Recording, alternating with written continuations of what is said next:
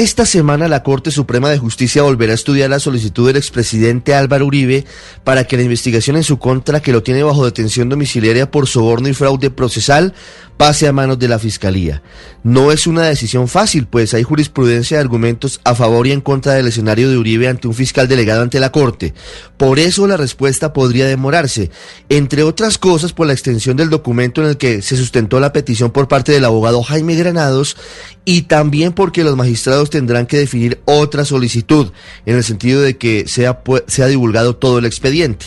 De la definición de la competencia para investigar al expresidente Uribe en este proceso, por presunta manipulación de testigos, depende el futuro de otras 14 investigaciones que se adelantan en su contra en la Corte Suprema de Justicia, entre ellas una sobre el capítulo del paramilitarismo en Antioquia, mientras Uribe fue gobernador de ese departamento. Por ahora la Corte mantiene la competencia y por eso ordenó el pasado 14 de agosto la práctica de decenas de pruebas entre documentos, testimonios, inspección a procesos y hasta la versión libre del expresidente Álvaro Uribe solicitada por su misma defensa, que está agendada para el próximo 16 de septiembre para que explique las circunstancias en las que actuó como gobernador de Antioquia frente a las masacres de La Granja, El Aro y San Roque cometidas por paramilitares.